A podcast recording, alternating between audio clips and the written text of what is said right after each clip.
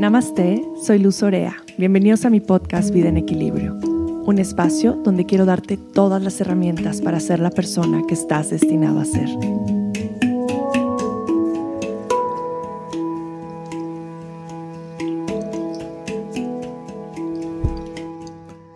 Bienvenidos a un episodio más de Vida en Equilibrio. Yo soy Luz y como siempre es un honor para mí poder compartir con ustedes, con esta hermosa comunidad que hemos creado. Y hoy es un episodio muy especial y un invitado muy especial que tengo para que comparta con nosotros un poco más acerca de la biodescodificación. La biodescodificación es una herramienta que en este momento de mi vida ha traído mucha sanación y mucha transformación y deseo de corazón que ustedes puedan saber un poco más de esta terapia y que de alguna manera pueda ayudarlos a vivir de manera más plena en su día a día. Y nuestro invitado especial en este episodio es Mirko Ruggiero. Y Mirko es hijo, es esposo y es padre. Ha dedicado algunos años de su vida a investigar la función de la mente y la gestión emocional en ese camino encontró maravillosas respuestas que unen de forma perfecta el para qué de los síntomas físicos y emocionales. Mirko es terapeuta y es consultor en biodescodificación, psicosomática y análisis transgeneracional, y desde hace siete años está dedicado plenamente a dar consultas, talleres y conferencias. En verdad estoy muy emocionada de compartir este episodio con ustedes es un episodio divino y una de las frases que más me ha llegado y que más reflexión me ha dado con la biodescodificación es esta. Todo síntoma es un recuerdo no sanado. ¿Y qué es un síntoma? Es todo aquello que no te deja vivir la vida de forma plena. Bienvenidos a Vida en Equilibrio. Pues bienvenido, Mirko, a Vida en Equilibrio. Para mí es un placer tenerte aquí compartiendo con nosotros. Creo que, que tu trabajo, la medicina que vienes a compartir al mundo, es muy necesaria y muy transformadora. Y bueno, pues me va a encantar que tu mensaje llegue a más y más personas y que más personas puedan conocer eh, tu trabajo y tu persona en sí, que me parece maravilloso. Así que te agradezco infinitamente el estar aquí. Bienvenido. gracias, gracias a ti, Luz, por, por, la invitación y por tomarte el tiempo también en, en hacer esta, esta grabación, esta entrevista. Siempre es bueno cuando eh, a través del resultado personal y, y, este compartir uno lo ve en sí mismo y en otras personas y el, y el compartir la información siempre va a ayudar a que otros seres humanos también puedan eh, involucrarse en este camino de conciencia. Así que gracias. Completamente, completamente, Mirko, eso es lo que siento. Eh, Mirko está siendo mi terapeuta y ha sido maravilloso el, el, trabajo que hemos hecho y a mi tiempo, ¿verdad, Mirko? Pero, pero, tu tiempo. pero lo hemos hecho y, y la verdad es que de pronto siempre me preguntan por terapias y qué tipo de terapia hacer y a qué terapeuta buscar. Y creo que eso es como algo muy personal. Hoy van a conocer esta terapia de biodescodificación, que para mí en este momento de mi vida está siendo súper transformadora y justo lo que dices, el compartir y tener esta intención de pasar la voz de algo que te está funcionando, creo que es de mucho beneficio. Y yo siempre he sentido que esa es parte de, mi trabajo, compartir lo que me funciona y a través de la experiencia poder probar algo que digo, ah, esto funciona, esto es de beneficio, quiero que todo el mundo lo haga. Y, esa es mi intención, el tenerte aquí de invitado, que más y más personas puedan conocer eh, tu trabajo. Y quiero empezar porque me compartas, a mí, a mí me encanta escuchar las historias. A ti te conozco como terapeuta y hablamos en la terapia, pero quiero escuchar algo que no conozco de ti, que es cómo Mirko llega a este camino, cómo es tu historia en el que llegas a decir, yo quiero trabajar en el conocimiento de la mente, de la terapia, ¿cómo es que tú llegas aquí? ¿A través de qué? Bueno, voy a, voy a ir eh, de hoy hacia atrás, porque la historia se une en un momento, como toda historia, eh, con, con esta fórmula, con esta frase que siempre usamos a través de este abordaje, de esta mirada, que es que, que todo lo que dio por resultado vida se va a repetir y todo lo que dio por resultado muerte, real o simbólica, se va a evitar. No desde lo consciente, sino desde el inconsciente. Entonces, arranco con esta parte, con esta frase, y te cuento que yo eh, estudié en la vida muchas cosas. Estudié construcción, estudié sismología, después empecé la universidad en arquitectura. Eh, no me terminó de convencer mientras estudiaba arquitectura, yo trabajaba en medios gráficos, medios de comunicación, en el área de periodismo gráfico, eh, para pagar la universidad. Y a partir de ahí yo fui involucrándome cada vez más en el cómo, cómo funciona el, el, universo o multiverso. Eso ya lo dejo para que cada quien lo aplique como lo, lo entienda, ¿no? Pero em, empecé con, con metafísica para conocer un poco más de esta, eh, de, esta vida en lo que no se ve, pero lo que se intuye, en lo que se siente.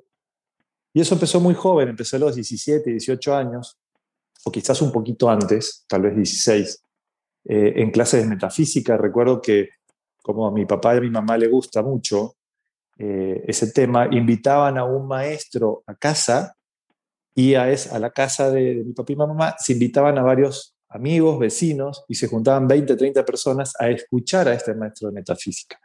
Yo era el único chavo, el único joven ahí, porque todas eran personas mayores, desde aquella mirada, ¿no? De un tipo de 16, 17 años, todos tenían 40, 45 o más. Y yo ponía en práctica todo lo aprendido, siempre en cada clase. Me iba a un parque y ponía en práctica lo aprendido solo. Eh, un día tuve un accidente, eh, un accidente médico, me pusieron una, una inyección intramuscular muy mal puesta y el líquido de esa inyección se enquistó cerca, muy cerquita de una de las ramas del nervio ciático y quedé sin poder mover la pierna durante cuatro meses. O sea, andaba con muletas. Era un dolor enorme. Me hicieron mil estudios eh, para ver qué había y pues todo decía que mi pierna estaba bien, pero yo no podía caminar por el dolor. Y un día, después de una clase de metafísica, que aprendí una meditación profunda, la puse en práctica. Esa misma noche, después de la clase, eh, me fui a mi habitación, estoy hablando de los 16, 17 años, me fui a mi habitación y puse en práctica esa meditación, que básicamente, la comparto, es muy bonita, es eh, imaginarte que en tu cuerpo las células son soldados eh, y otras células son como albañiles, que le das órdenes en lo que tienen que hacer.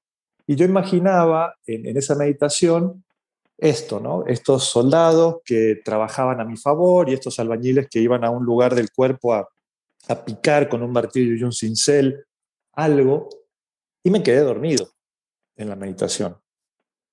Claro, previo a esto, cuando yo iba meditando y respirando, pude sentirme cómo me, cómo me hundía en la cama y cómo me separaba de mí, al grado de que me pude ver desde la esquina de arriba del techo, me pude ver acostado en la cama.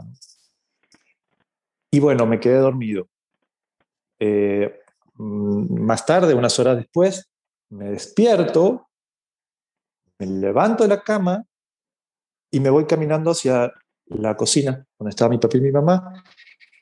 Y ahí me di cuenta que estaba caminando, sin muletas, sin dolor. Ahí empezó ese camino de, descubrir qué pasa en uno cuando uno trabaja de manera profunda. Imagínate que a los 16, 17 años, mientras estudias y trabajas y la vida de un adolescente y, todo lo que implica esa edad, yo me separaba un poco de, esa, de ese camino de esa adolescencia y me, involucraba más en el, en el camino interno. Esa fue la primera experiencia. De ahí seguí estudiando, viajé por el mundo, eh, a mí me gusta mucho la, la, fotografía y viajé por el mundo trabajando en aquel momento como, como fotógrafo. Eh, y, y, no el mundo, por América básicamente, porque no pasé a otro continente.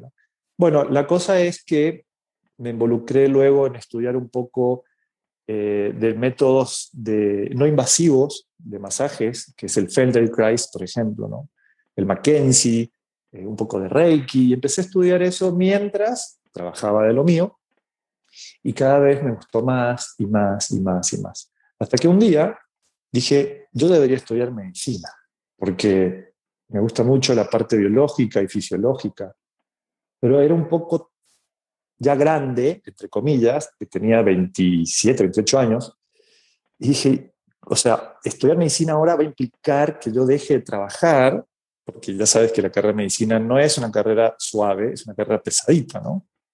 En cuanto a tiempo de estudio y horas y demás. Entonces decidí que no, y que en vez de estudiar la medicina clásica, iba a involucrarme en la medicina complementaria y alternativa. Y entonces ahí empezó un camino de, meditación profunda, de física cuántica, eh, de cómo funciona la mente, eh, el inconsciente, el consciente, este, cómo es la, la respuesta biológica que tiene un ser humano ante ciertas situaciones emocionales y que no puede gestionar porque no tiene el conocimiento, ni la sabiduría, ni lo ha puesto en práctica. Y siempre me preguntaba, ¿lo espiritual qué? ¿Y lo espiritual dónde queda?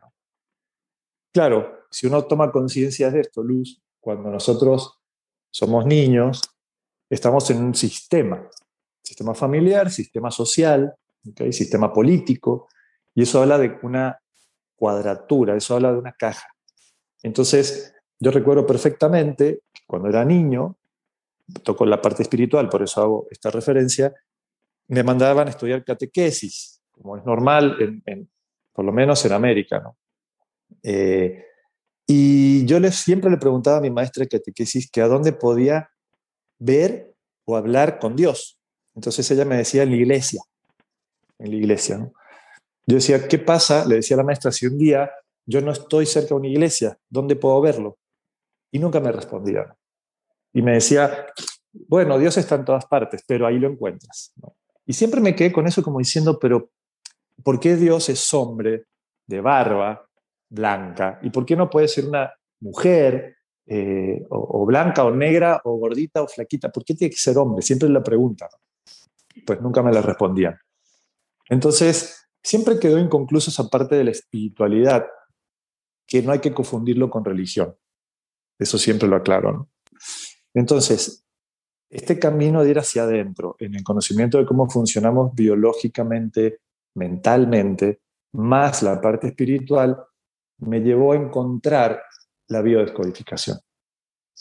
Y resulta que hace ya 10 años, como terapeuta, estudiando la bio, la psicosomática, psicosomática clínica, la función de la mente y demás, un día, viendo fotos mías de la escuela primaria, estoy hablando de siete años, ocho, encuentro que clásica escuela de provincia del sur de Argentina, eh, guardapolvo blanco, manga larga, y sobre el guardapolvo estábamos todos los, los, los este, compañeros, los alumnos, cada uno con la función que cumplía dentro de la escuela.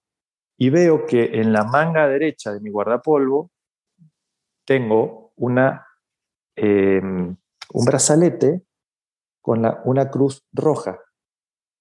Y ahí me cayeron todos los 20 que yo desde esa edad estaba involucrado en el cuidado físico, emocional y demás, porque ahí fue cuando me acordé que yo era parte de la Cruz Roja de la escuela. ¿Y qué hacía? Le ayudaba, no sé, a poner curitas, a, si a alguien le salía sangre en nariz, meter un tapón en la nariz. Aprendí a hacer la RCP, o sea, la resucitación cardiopulmonar, a esa edad. O sea, y fíjate cómo aplica la frase, lo que dio por resultado vida se repite. Y ahí me encantó. Entonces, cuando comprendí esta historia, es cuando dije, este es mi camino. Después de haber estudiado todo lo que estudié, y hago otro paréntesis. Como en la biodescodificación hablamos muchísimo de emociones, tengo que comentarte que yo estudié teatro hace muchos años y estuve involucradísimo en el área de la televisión, del cine, de los guiones, como actor, como productor. Y justamente un día estudiando actuación, yo dije, ¿qué pasa cuando uno interpreta un personaje y te vas con el con, con, toda la psicología del personaje, te lo llevas a tu casa, ¿cómo te lo quitas? O sea, ¿cómo haces para que eso no te afecte, no te quite el sueño o te quedes excitado en ese personaje que hiciste, ¿no? Y ahí viene la gestión emocional. Entonces, una cosa me llevó a la otra y esa otra me terminó llevando a este camino, la biodescodificación. Esta es la historia. Me encanta, Mirko. Qué, qué belleza encontrar esta historia, esta, esta historia, poderte escuchar, porque creo que es de mucha inspiración para muchas personas. Yo de pronto recibo como muchos mensajes de, es que pues yo estudié esto y ni modo que ahorita me vuelva sanador o me vuelva maestro de yoga y cómo todo te va llevando realmente. Hay que estar abierto al camino y saber integrarlo todo, porque ahora como lo platicas, me imagino que todo te dio las herramientas, de alguna u otra forma, hasta la misma arquitectura, ¿no? Estas técnicas de pensamiento y de estructura y, y, de construcción para estar en donde estás ahora, compartiendo desde donde lo haces. Creo que al final todo, todo nos va sumando a nuestro camino y todo va siendo parte de nuestro Dharma, pero qué, qué lindo la forma en la, que, en la que te das cuenta y que dices, híjole, esta es mi misión de vida, este es mi propósito, me parece bellísimo. Cuéntanos un poco más, Mirko, ahora sí entrando a profundidad dentro de la biodescodificación. Sé que es un término bastante nuevo para muchos, otras personas ya lo han escuchado por ahí, pero nos hace falta como mucha más información para poder profundizar y tener este entendimiento de realmente qué es la biodescodificación. Bueno, la biodescodificación es un, es un método de la medicina complementaria y, alternativa, eh, holística, humanista, integral, que lo que pretendemos es Bio, voy a hacer una aclaración, bio viene de biología, ¿okay? por eso se usa biodescodificación y es descodificar un código que nos está haciendo sentir X cosas. ¿no?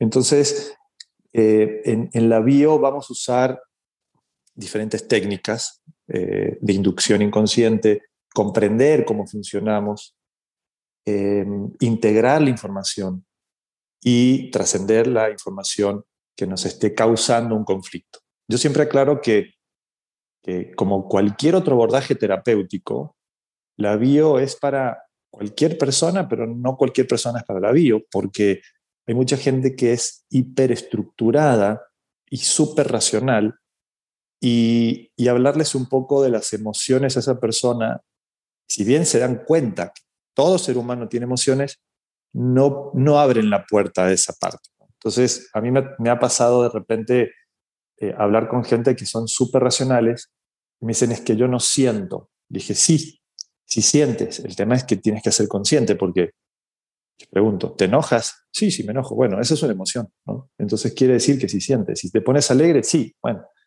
Pero es hasta ahí. Entonces, eh, retomando la, la, pregunta Luz, la bio es, es un método, un método más eh, que involucra muchas técnicas. O sea, vamos, no es lo único que te puede ayudar a, sanar algo.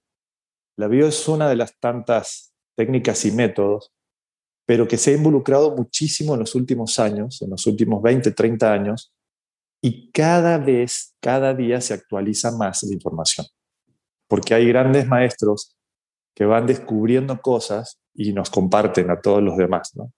Entonces, eh, la bio habla de biología porque el doctor Hammer fue quien descubre las cinco leyes que funcionan en la biología. A partir de ahí, este, el, creador de la biodescodificación, Christian Fletch, un francés, empieza a integrar esto. Y, él es el, digamos, la puerta de entrada a este abordaje. Claro, después vinieron muchos más, y cada uno ha aportado lo suyo y todo suma. El resultado que buscamos siempre en biodescodificación es que sea rápido, pero por supuesto, cada persona a su tiempo. Y digo rápido porque hay mucha gente que, por ahí confunde un poquito la bio con la psicología. Y si bien tenemos estudios de la psique, los terapeutas en bio, no somos psicólogos. Entonces, a mí no me gusta tener eh, eh, pacientes que vengan una vez por semana, años, porque, porque eso hace la psicología, no, no la bio. La bio busca que la persona sane. Y aclaro, no somos sanadores. Tú eres tu propia sanadora. Nosotros somos guías. Eh, alguna vez tuve una plática con, con, una persona que me decía, es que tú eres sanador. Y dije, no, no, no, no confundas. Yo no soy sanador. Eso creo que es un, un no sé, una palabra que, que, es muy fuerte decirla. Yo creo que cada persona es su propio sanador. Yo me di cuenta cuando me pude sanar de aquella dolencia en mi juventud a través de la meditación. Entonces, si yo lo pude, cualquiera puede hacerlo, porque somos iguales. ¿no? Somos guías, somos terapeutas. Y eh, en, el, en el abordaje de la biodescodificación vamos a ver tres partes muy importantes. La parte presente, que es de hoy hacia el día que naciste, o sea, tu vida extrauterina, fuera del útero. Luego vamos a ver la vida uterina, los meses de gestación, y luego vamos a involucrar una tercera parte que es maravillosa, que es el análisis del árbol genealógico, el famoso eh, transgeneracional. Entonces, en esto, en estas tres partes, eh, trabajamos en biodecodificación. Este es un abordaje bastante completo. Sí, justamente eso, eso yo sentí, Mirko, cuando, cuando fui contigo. Era completamente lo que necesitabas. Y ahora que lo que necesitaba, y ahora que hablas acerca de que tal vez para gente estructurada puede ser difícil, yo, yo sentí que tiene mucha, mucha lógica este abordaje. Tiene mucha lógica, tiene eh, como de alguna manera entiendes muchas, muchas cosas de manera muy lógica y podría decir también como muy científica, ¿no? Como entender un funcionamiento de un cuerpo, de un síntoma y de tu historia de vida. Para mí fue todo un trabajo el poder abordar la historia de mi árbol genealógico y poderme sentar con mi mamá a platicar cosas de la familia. Fue como súper sanador y no porque solo para mí haciendo la terapia, sino para mi mamá. ¿no? Poder trabajar cosas que tal vez no, no había contado y que salieron en ese momento y que pude entender ella cuando yo estaba cuando ella estaba embarazada de mí, qué sucedía en ese momento en su vida, ¿no? Como que me dio como muchas pistas y mucho entendimiento de decir, ajá, ahora entiendo por qué yo en este momento estoy replicando estas cosas o, o viviendo esto que no entiendo por qué me tocó vivir. Y, y para mí eso me parece algo maravilloso porque creo que a través del entendimiento y no de la resistencia sucede mucha, pues mucho el camino de la sanación. Y eso es lo que yo he estado sintiendo a través de esta terapia. Sí, y es muy lindo. Mira, nosotros finalmente, si, si nos ponemos de una forma gráfica, somos el, el, final del embudo, o sea, la persona que va a consulta es el final del embudo de este triángulo, si lo puedes ver un triángulo eh, invertido, ¿no? Donde somos el resultado de un montón de historias. O sea, es imposible negarlo. O sea, tenemos padres, abuelos, bisabuelos, tatarabuelos y así podemos seguir. Claro, el tema es, pero ¿y a mí qué me importa lo que vivió mi bisabuelo? Es que no importa que no te importe. El tema es que esas historias están en el inconsciente familiar. ¿okay? Y el inconsciente familiar es el jefe del inconsciente individual. Entonces, sí o sí esas historias van a estar, aunque tú no creas, aunque tú no sepas, ahí están. ¿no? Y eso eh, siempre va a aplicar en cualquier persona, crea o no, porque es el resultado de muchas vidas e historias. Uno generalmente, Luz, eh, no toma en cuenta esto en, los abordajes clásicos. Y es porque pues, tal vez la persona necesita ya una respuesta para sentirse bien, un acompañamiento presente urgente, porque está transitando un duelo, etc. Pero si uno se da la oportunidad de investigar un poquito más hacia atrás en la vida y hacia adentro de uno mismo, va a encontrar respuestas. La respuesta no está afuera. Es como, como decía el gran, gran maestro Carl Gustav Jung. Quien mira afuera sueña y quien mira adentro despierta. Lo que resiste persiste y lo que aceptas te transforma. Y es ahí justamente donde queremos llegar a través de este abordaje. Entonces, cualquier persona que se dé la oportunidad lo puede hacer con la mente y el corazón abiertos. Tú hablas mucho, Mirko, del síntoma el síntoma como un camino a la sanación, entender de dónde viene ese síntoma para de ahí poder trabajar con, con esta cuestión en particular. A mí me hizo mucho sentido cuando hablaste conmigo en la primera consulta acerca de, los síntomas que me platicaste un poco más a profundidad. Me gustaría que nos hablaras más, porque también el, acercamiento que, aplico yo en cuestión de la medicina ayurvédica o que lo he visto con la nutrición, este, por hablar de algún ejemplo, el hambre emocional o, el hambre, los antojos constantes, el querer estar comiendo todo el tiempo, es un síntoma de algo, ¿verdad? De algo que tal vez de niños nos enseñaron, de la típica mamá que va en el súper con el carrito y el niño empieza a llorar y para que se calme, sin preguntar qué tiene o sin ver a profundidad de dónde viene el síntoma del niño, que es el llanto, le dice, toma este juguito y ya para que se tranquilice. O agarro este dulcecito y toma para que se vaya tranquilo. Y ese síntoma lo vamos desarrollando y lo vamos cubriendo con comida durante nuestra vida. Entonces, cuando tú hablaste del síntoma, me dio mucho, mucho sentido porque dije, claro, ¿no? Si es algo que pasa también con la alimentación, pues sucede que esos síntomas se van reflejando en nuestro cuerpo, pero vienen siempre de algo mucho más profundo. Sí, el síntoma es como un mensaje, un, un mensaje que viene a contarnos una historia, ¿no? Y, y hablando como el ejemplo que pusiste del niño que está molesto, que tiene algo y le meten un pedacito de comida, un dulce, una galleta, eh, le, lo están entrenando básicamente, inconscientemente, porque no lo hacen con intención de, de, hacerle un, un, un, engrama al niño, sino que es cuando te sientas mal, come. Si tienes ansiedad o estás nervioso, come. Entonces, le están haciendo creer que la comida lo va a calmar. Estoy poniendo un ejemplo como, como el que acabas de, de mencionar, Luz. Sin embargo, es más profundo, ¿no? porque todo lo que tenga que ver con alimento, tenemos que ver qué pasa con nuestra mamá. ¿Por qué? Porque solamente si tú piensas y le buscas la lógica, tal cual lo mencionaste, ¿no? Porque un síntoma es, es la lógica biológica, ¿no? es el, el, el para qué el cuerpo está expresando. Fíjate, un niño nace, sale del útero, nace en el parto, sale del útero y se lo dan a, a la mamá y se lo ponen en el pecho. ¿Y qué hace el niño o la niña? Succiona. Uh -huh. ¿Para obtener qué? Leche, ¿Cómo? que es alimento. ¿no? ¿Y, ¿Y quién le da ese alimento? Mamá. Entonces, esa impronta ya está registrada en todos nosotros, los seres humanos, que el alimento es mamá. Uh -huh. Siempre. Entonces, cuando alguien dice, yo tengo un tema con el alimento, o anorexia, o bulimia, o sobrepeso, obesidad, o conflictos, vamos a tener que investigar la historia con nuestra mamá.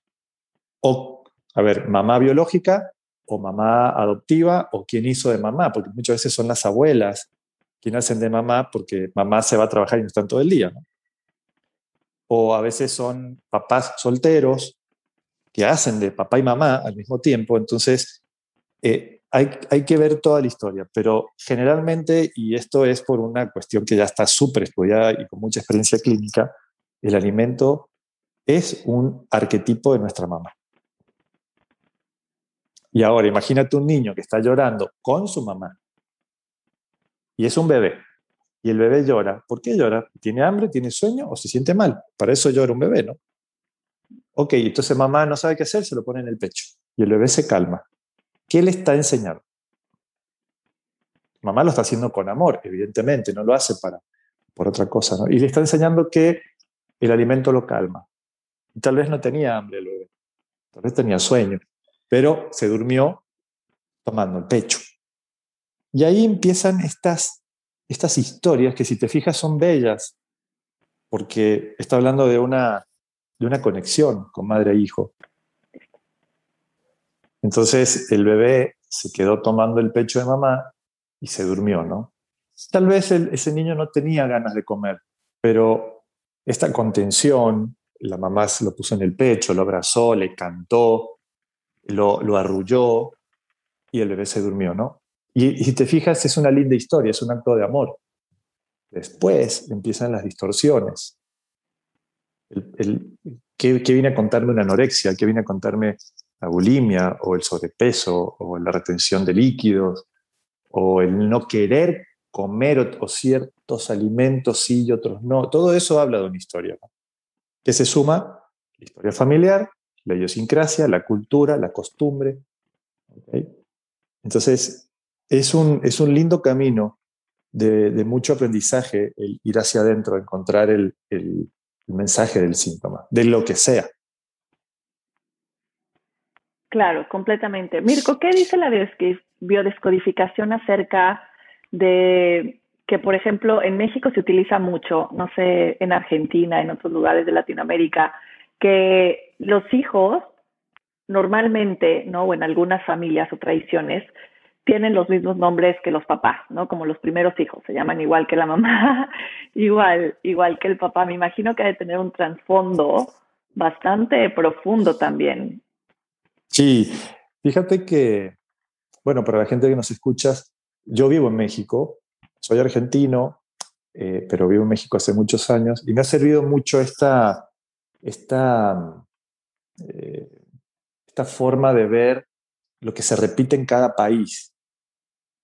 Y olvídate de nombre de países. Es exactamente igual.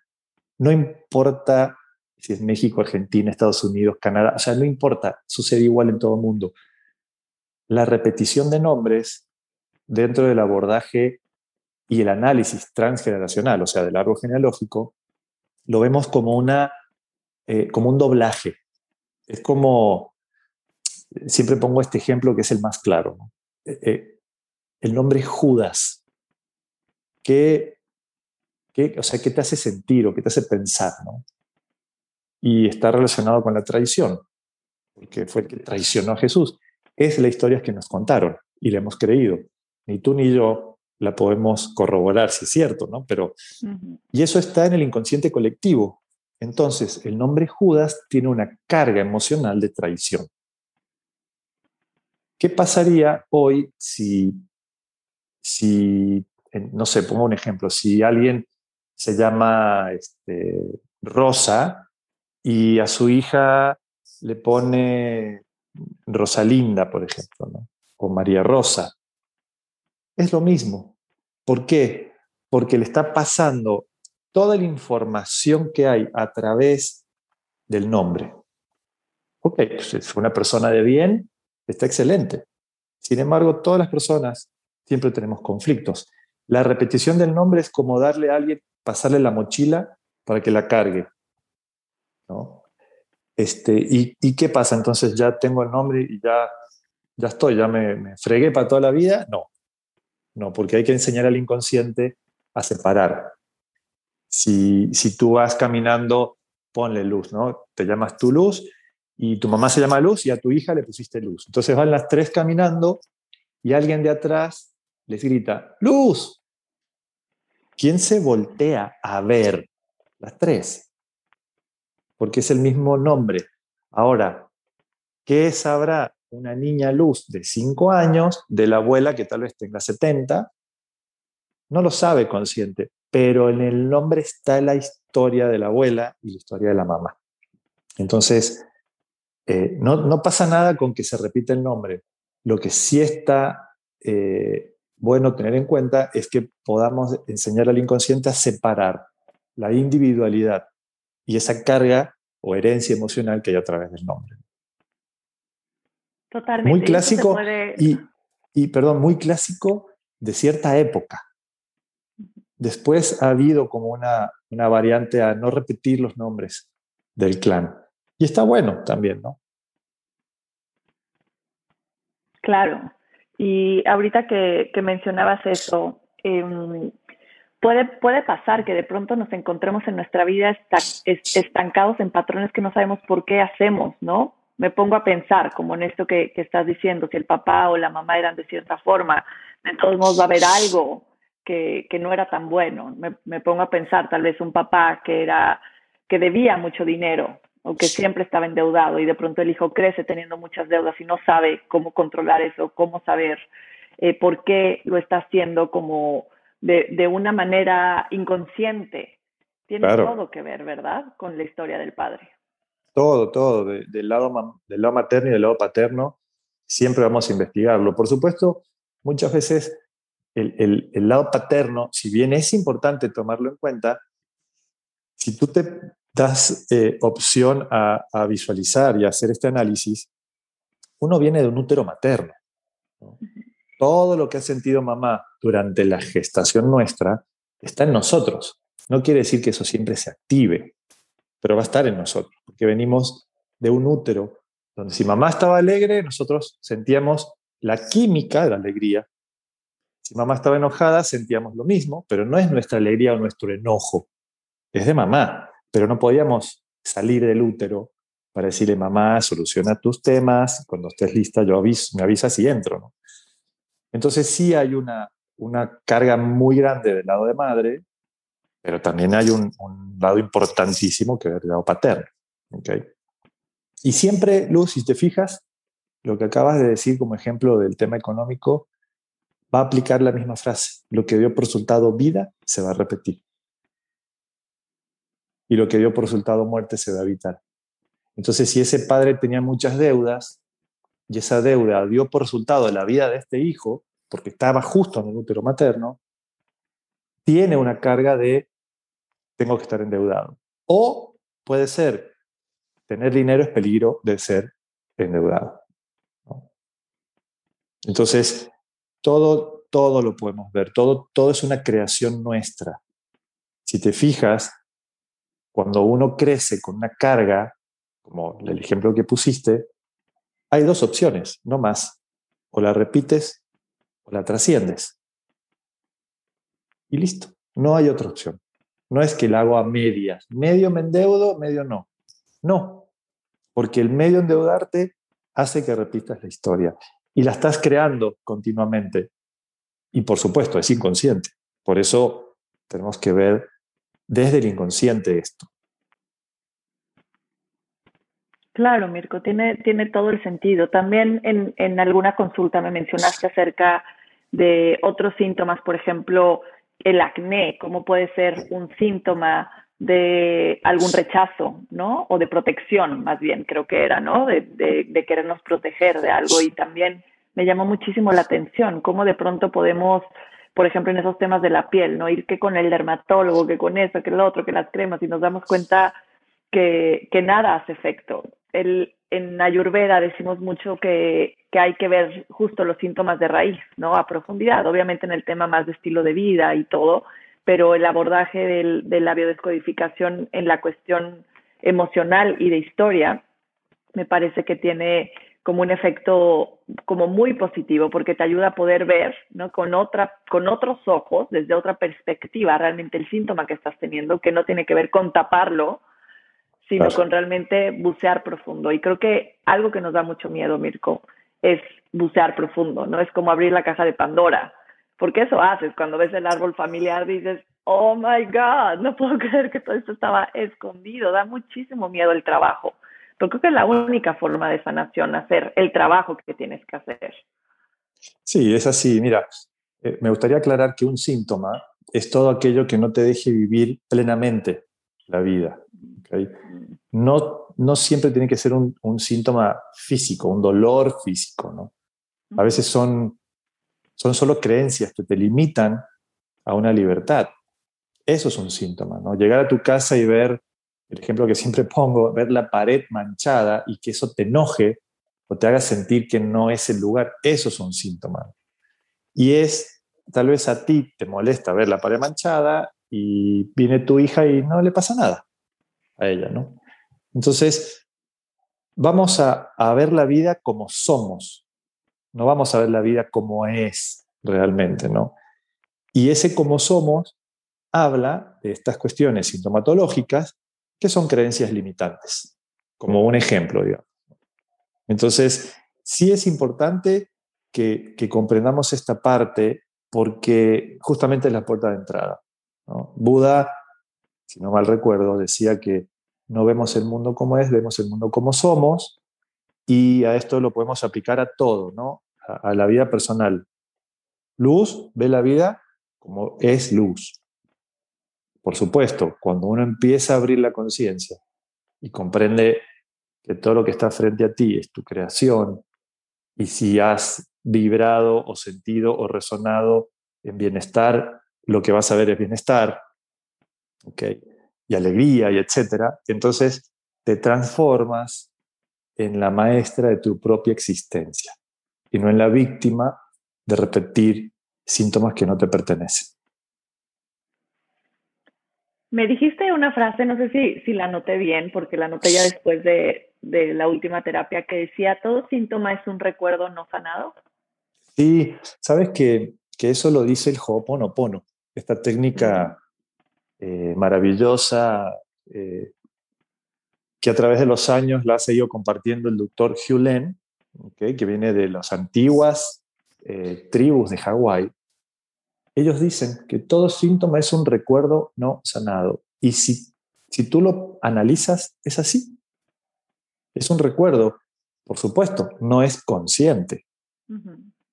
Y entonces, ¿dónde está? En el inconsciente. ¿Y el inconsciente qué hace? Repetir, porque eso dio por resultado la vida tuya, de un clan, de hijos, de nietos, de... Y entonces, si el síntoma es un recuerdo no sanado, si podemos ir hacia el día que se hizo ese recuerdo y lo podemos trascender, cambiar, darle otra visión, darle herramientas, empoderar, etc., se acabó el síntoma. Liberas a tu biología de estar expresándose y diciéndote, hey, te duele mucho la cabeza, te duele mucho la cabeza. Entonces se produce una histamina brutal y, viene la, la, sintomatología súper fuerte, una migraña, con fotofobia, con náuseas, te quedas encerrada y así vives tu vida y no está bueno, digamos. Entonces, eso es un recuerdo, eso es un síntoma. Y, y si tú te das la oportunidad de encontrar cuál es el mensaje de ese síntoma, ya no necesita expresarse el cuerpo físico de aquel recuerdo no consciente, porque lo has encontrado, lo has liberado y lo has aceptado. Parece fácil, ¿no? Pero es un trabajo, es un trabajo que te tienes que dar la oportunidad de hacer. Completamente, y darte el tiempo para hacer la dedicación.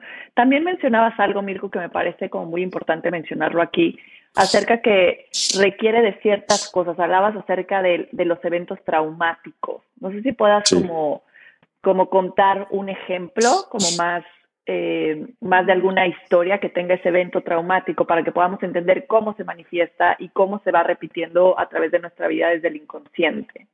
Sí, eh, siempre que nosotros podemos hacer conciencia de esto es que cuando una persona va a consulta de cualquier tipo, no va porque está feliz. Nadie va a consulta cuando está feliz, siempre vamos cuando hay algo, ¿no? Entonces, eso se llama conflicto. ¿Okay?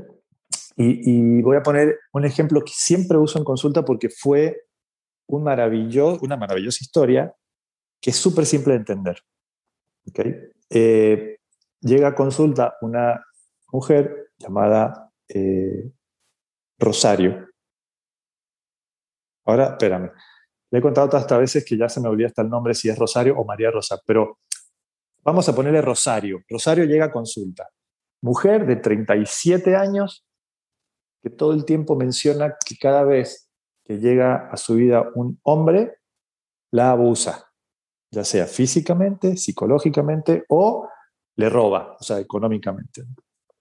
Y está harta y no sabe qué hacer porque dice, siempre es el mismo hombre en otro cuerpo el mismo tipo de hombre. Entonces eso se llama conflicto de pareja.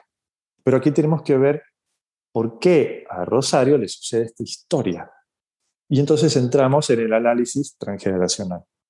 Y encontramos que la abuela materna, Rosa, tiene 10 hijos, donde está la mamá de esta chica, y tiene veintitantos nietos. La única nieta que comparte el nombre Rosa, Rosario, es ella. Entonces, como la abuela está viva es una mujer muy longeva, tiene 96, 97 años, le pido que vaya a hablar con la abuela. Ella me dice, yo con mi abuela me llevo muy bien y encima mi abuela está mejor que todos, tiene una memoria increíble. Perfecto. Va a hablar con la abuela, yo le mando ciertas preguntas, preguntas que son clave para inducir a la historia, y la abuela le cuenta y le confiesa por primera vez en noventa y tantos años que el abuelo, que ya no existe, había abusado de ella y que había abusado de ella con esta, con esta carga enorme de que ninguno de los diez hijos fue un hijo deseado. Fueron todos hijos por abuso, porque el abuelo, que era un político muy reconocido, venía borracho y la obligaba a tener sexo. Y cada vez que pasaba, la abuela quedaba embarazada. Entonces la pregunta era, abuela, ¿quisiste estar 10 años de tu vida embarazada? Y la abuela dijo, no. Y ahí se enteró que la abuela había tenido tres abortos que ella misma se había provocado porque no quería estar con ese hombre, pero la historia cuenta que en aquella época una mujer no se podía separar, tenía que hacer todo lo que dice el marido, que los hijos los manda Dios, etcétera, etcétera. Y entonces acá, fíjate la lógica del inconsciente, que dice, mira, la abuela vive y tiene 96, 97 años. Tuvo 10 hijos y veintitantos nietos. ¿Qué hizo esto? Dio por resultado vida, la historia de la abuela. Tú te llamas igual, vamos a repetir la historia. ¿Para qué? Para que tengas 10 hijos y veintitantos nietos. Pero ¿qué pasa con esta chava que dice, ya no quiero el abuso en mí? Bueno, hay que enseñarle a ese inconsciente que ella es Rosario y no es Rosa primero. ¿Ok?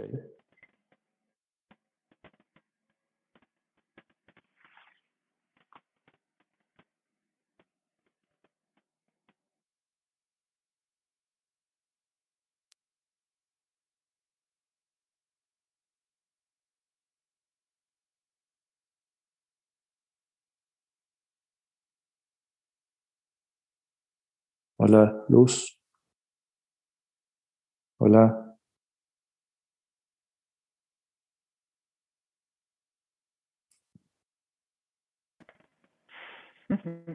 ¿Se,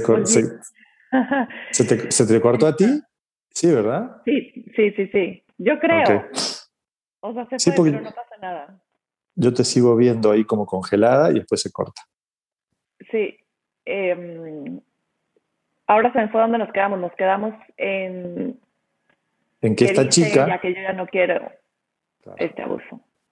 Ya no quiero más este abuso. Le voy, a, le voy a quitar para empezar a grabar de nuevo. Ahí está. Ahí. Entonces, esta chica, cuando, cuando conoce la historia, le caen todos los veintes necesarios para que ella decida crear otra realidad en su vida. ¿no? ¿Y qué es lo que tiene que hacer? Tenemos que enseñarle al inconsciente de Rosario que ella no necesita repetir la historia de la abuela para seguir creciendo el clan. Ella lo que tiene que hacer es asumirse como creadora de su propia existencia, comprendiendo la historia de la abuela, liberando eso de su inconsciente y así puede llevar una vida completamente diferente a pesar de cargar con el nombre Rosa Rosario, que es exactamente lo mismo. Este es, este es un ejemplo que siempre me gusta compartir, Luz, porque es súper claro.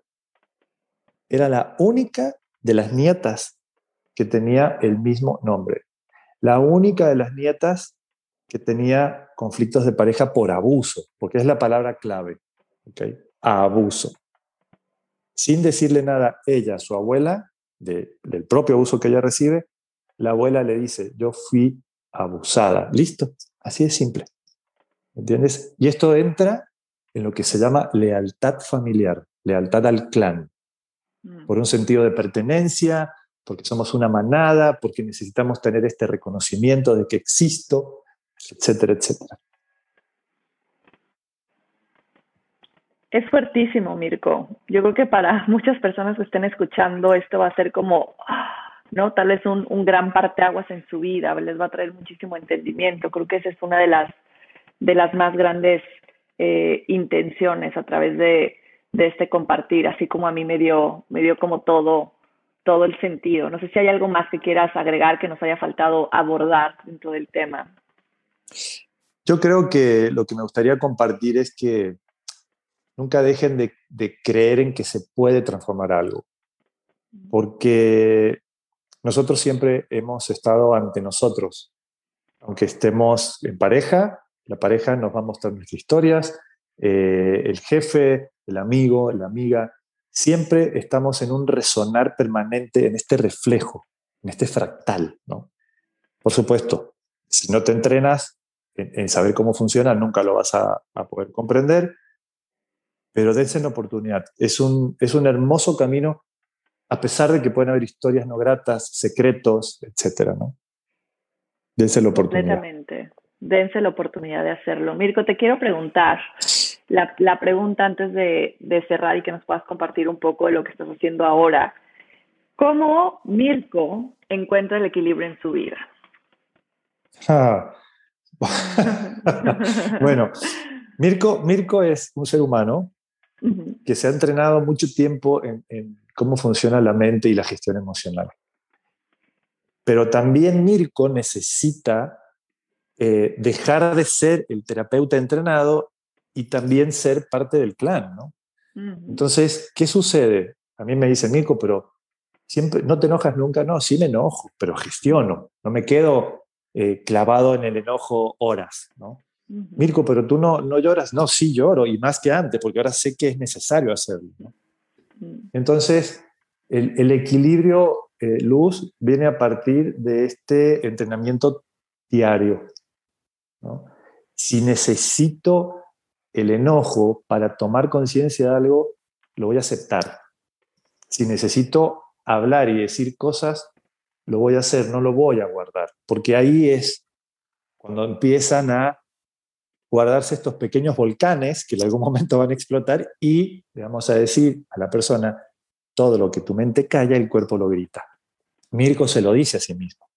Yo todo el tiempo lo estoy diciendo. Y me doy cuenta. Y, tengo síntomas, sí, pero los gestiono. Entonces, eh, la, la, sintomatología baja rápidamente o está, ahí apenas sin ser molesta. ¿okay? Maravilloso. Oye, Mirko, compártenos un poco más de, me, habías platicado que por ahí tienes un taller en puerta, un poco más de tus consultas, de tus redes, dónde te pueden encontrar. Igual lo voy a dejar escrito en la descripción del, del podcast, pero para que puedas decirnos de una vez dónde pueden encontrar a Mirko. Mira, eh, bueno, me pueden encontrar en Instagram. Eh, si alguien te pregunta a ti, Luz, por mí, les puedes dar mi número de teléfono, eso no hay ningún inconveniente. Maravilloso. Em, en Instagram estoy como Mirko Ruggiero Bio, así me, encuentran. Eh, voy a poner un ejemplo. El, el, en enero del año, perdón, en enero de este año, hicimos un retiro de tres días donde tuvimos un resultado espectacular, porque lo que queríamos lograr era la unión cuerpo, mente y movimiento. Y se logró. Y estuvimos felices, las personas que lo organizamos, y vamos a hacer un, segundo retiro. Eh, teníamos en puerta hacerlo a, principios de, marzo, pero hubo un inconveniente, yo tuve que salir de México y, y regreso ahora a mediados de abril entonces lo vamos a reestructurar para hacerlo en mayo o junio. Estaremos hablando de eso pronto eh, va a estar muy lindo, muy, muy lindo. No, no les quiero adelantar para no eh, causar expectativas, pero lo, único que les puedo decir es que el, el, encuentro con uno en un retiro y el compartirlo con las personas que están ahí es fabuloso. Tú lo sabes porque tú haces eso, Luz. Y es un feedback increíblemente hermoso. Yo acabo de certificarme también en, en, en lo que es estrategia alimenticia a través del conocimiento de cómo funciona la flora intestinal. Entonces, estoy juntando también ambos abordajes, porque van de la mano de una forma increíble. Entonces, eh, hemos, hemos este, digo, hemos, he logrado ampliar esta, este campo de la salud también a esta otra cuestión que tiene que ver con, con la parte intestinal, la flora, flora intestinal y los resultados que hay en el cuerpo cuando no hay un equilibrio, etc. Wow, Mirko, me encanta. Pues está, está maravilloso. Ya saben dónde encontrar a Mirko en sus redes. Les voy a dejar sus datos. Si quieren su teléfono, igual me pueden escribir para que se los, se los pase y directamente con él pueden agendar eh, una consulta. Y pues no me queda más que agradecerte, Mirko. Muchísimas gracias. Mirko ahorita está en Argentina, yo en Mérida. Logramos hacer este episodio después de algunas fallas técnicas, pero aquí estamos compartiendo. Muchísimas gracias, Mirko. Te agradezco de todo corazón. Gracias por, por tu compartir y con tu con tu misión de, traer más conciencia a nuestra vida para poder vivir más plenos y felices, como decías. Muchas gracias, Luz, a ti nuevamente por la invitación. Y por favor, sigue haciéndole honor a tu nombre y compartiendo eso que ilumina la vida de todos los demás. Mm, muchas gracias, Mirko. Bendiciones y gracias a todos por, por escucharnos. Gracias. Nada.